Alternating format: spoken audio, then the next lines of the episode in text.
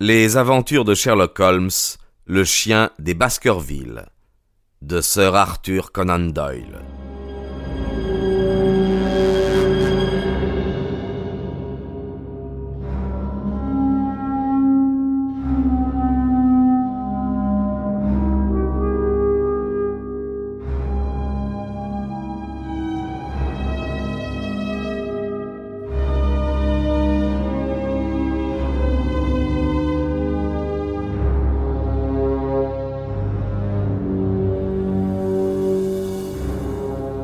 Ami partit comme une flèche. Je courais sur ses talons. D'un endroit quelconque de ce sol tourmenté, en avant de nous, monta un dernier appel désespéré, suivi du bruit sourd que fait un corps en s'abattant comme une masse. Nul autre bruit ne troubla plus le calme de cette nuit sans vent. Je vis Holmes porter la main à son front comme un homme affolé. Il frappait du pied avec impatience. Ce Stapleton nous a vaincus, dit-il. Nous arriverons trop tard. Non, non, répondis-je, sûrement non. J'ai été assez insensé pour ne pas lui mettre la main au collet. Et vous, Watson, voyez ce que nous coûte votre sortie du château. Mais par Dieu, si Sir Henry est mort, nous le vengerons. En aveugle, nous marchions dans l'obscurité, trébuchant contre les quartiers de roche, escaladant les collines, dégringolant les pentes dans la direction des appels déchirants que nous avions entendus. Du haut de chaque sommet, Holmes regardait avidement autour de lui, mais l'ombre était épaisse sur la lande, et rien ne bougeait sur cette immense solitude.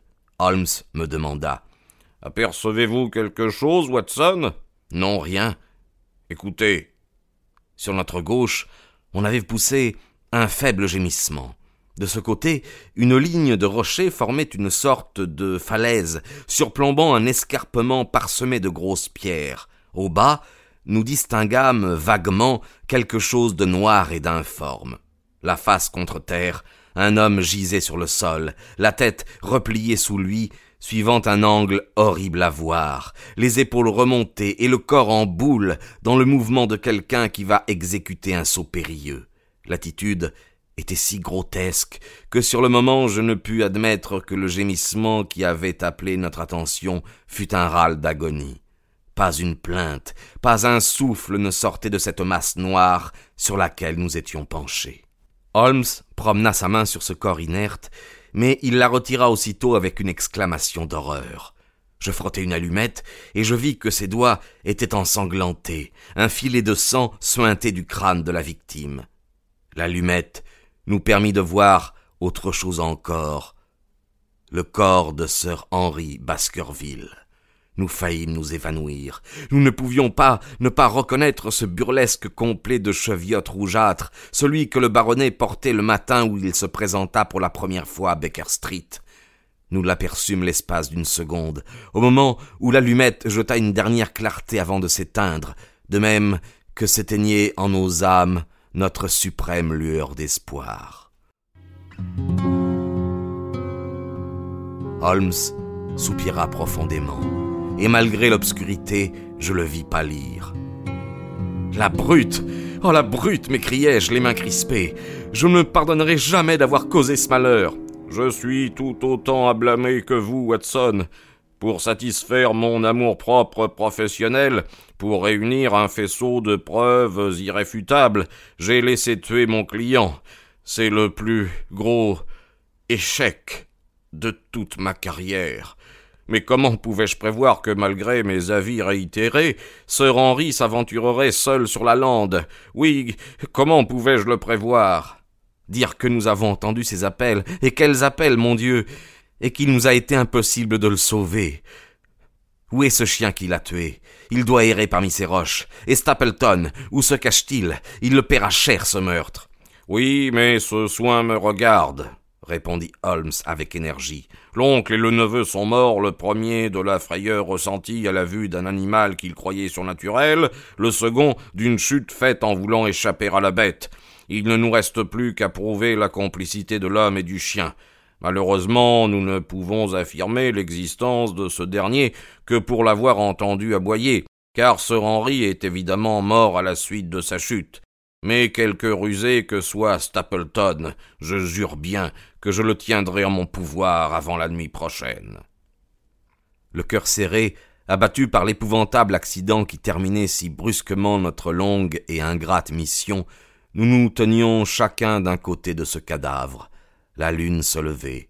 Nous gravîmes le sommet des roches, du haut desquelles cet infortuné sœur Henri était tombé, et de ce point culminant, nous promenâmes nos regards sur la lande, irrégulièrement illuminée par les pâles rayons de l'astre de la nuit.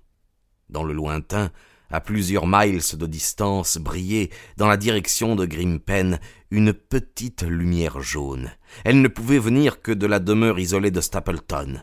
Je me tournai vers elle, et montrant le poing dans un geste de menace. Pourquoi n'avons-nous pas arrêté cet homme? dis-je à Sherlock Holmes. Les preuves suffisantes nous manquent. Le coquin est habile et rusé au suprême degré. En justice, il ne faut pas se contenter de savoir, il faut encore prouver. À la première fausse manœuvre, le drôle nous aurait échappé certainement. Alors qu'allons-nous faire? La journée de demain sera bien remplie. Pour cette nuit, bornons-nous à rendre les derniers devoirs à notre pauvre ami. Nous nous rapprochâmes du cadavre de sœur Henri. J'eus un accès de douleur à la vue de ses membres tordus par les dernières convulsions de l'agonie, et mes yeux se remplirent de larmes. Holmes avait poussé un cri et s'était penché sur le cadavre. Il riait, il dansait en se frottant les mains.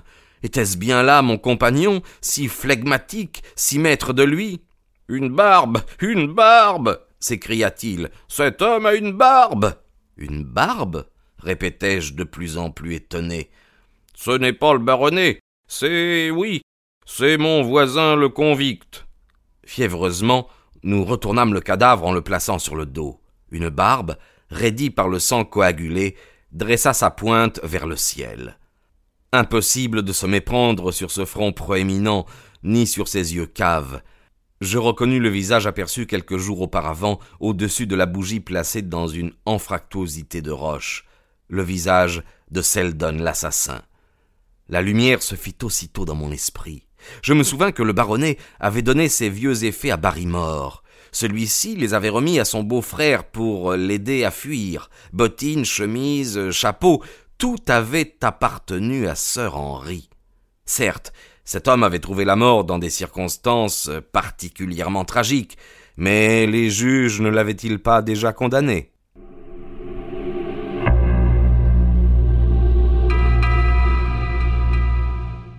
Le cœur transporté d'allégresse, je racontai à Holmes que le baronnet avait fait cadeau de sa vieille garde-robe à son valet de chambre. Ces vêtements ont occasionné la mort de ce pauvre diable, me répondit Sherlock.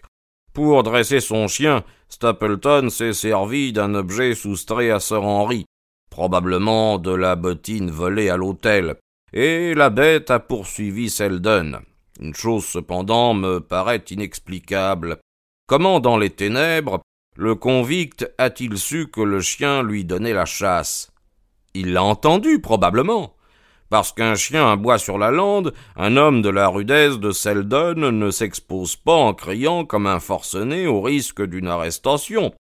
Il devait être arrivé au paroxysme de la terreur. D'ailleurs, de la durée de ses appels, je puis conclure qu'il a couru longtemps devant le chien et à une assez grande distance de lui. Comment savait-il que l'animal avait pris sa piste? En supposant que nos conjectures soient vraies, je trouve plus inexplicable encore. Je ne suppose rien, interrompit Sherlock Holmes. Alors, ripostai-je, pourquoi aurait-on lâché ce chien sur la lande cette nuit? Je ne présume pas qu'on le laisse continuellement vagabonder. Stapleton l'aura mis en liberté parce qu'il avait de bonnes raisons de croire que Sir Henry sortirait ce soir. Il est plus difficile de répondre à mes points d'interrogation qu'aux vôtres. Nous serons bientôt fixés sur ce qui vous préoccupe, tandis que les questions que je me pose demeureront éternellement un mystère pour nous. En attendant, nous voilà bien embarrassés de ce cadavre. Nous ne pouvons l'abandonner en pâture aux vautours et aux renards. Je propose de le placer dans une de ces huttes jusqu'à ce que nous ayons prévenu la police. Accepté, dit Holmes. À nous deux, nous l'y porterons facilement. Mais qui vient là, Watson? C'est Stapleton lui-même Quelle audace Pas un mot qui donne l'éveil. Pas un mot, sinon toutes mes combinaisons s'effondreront. Sur la lande, une forme indécise s'avançait vers nous. Je distinguai le cercle rouge d'un cigare allumé. Sous la lumière incertaine de la lune, je reconnus la démarche saccadée du naturaliste. À notre vue, il s'arrêta, puis presque aussitôt il continua son chemin.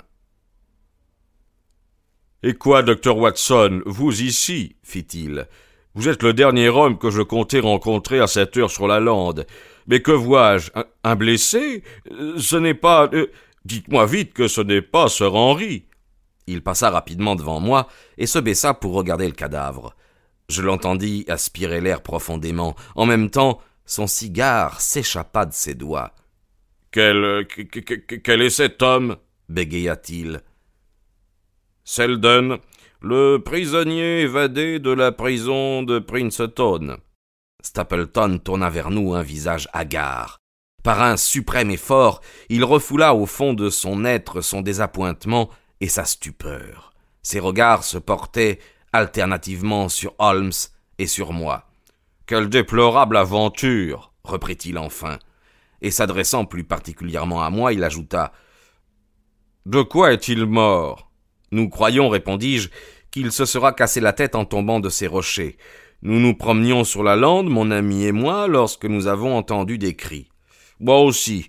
Je ne suis même accouru que pour cela. J'avais des inquiétudes au sujet de Sir Henry. Je ne pus m'empêcher de demander Pourquoi plutôt au sujet de Sir Henry que de toute autre personne? Je l'avais invité à passer la soirée chez nous. J'étais fort surpris qu'il ne fût pas venu, et naturellement, en entendant crier, j'ai redouté quelque malheur. Auriez-vous par hasard entendu autre chose?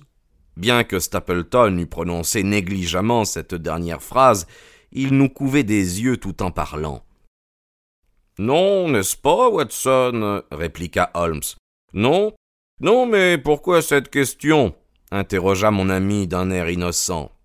Vous connaissez les sottes histoires que racontent les paysans sur un chien fantôme. On prétend qu'il hurle parfois la nuit sur la lande. Je me demandais si par hasard cet étrange bruit n'aurait pas retenti ce soir. Oh, pas que je sache, répondis-je. Quel est votre avis sur l'accident survenu à ce pauvre diable? continua Stapleton. Les transes perpétuelles dans lesquelles il vivait et les privations auxquelles l'exposait son genre de vie ont probablement ébranlé sa raison. Dans un accès de folie, il s'est mis à courir sur le plateau et, en tombant du haut de ces roches, il se sera fracturé le crâne. Cela me paraît très vraisemblable, approuva Stapleton, avec un soupir qui témoignait d'un soulagement interne. Et vous, monsieur Holmes, quel est votre avis? Mon ami esquissa un vague salut. Je trouve, dit-il, que vous acceptez bien facilement les solutions. Depuis la venue du docteur Watson, reprit le naturaliste, nous vous attendions tous les jours. Vous arrivez pour assister à un drame.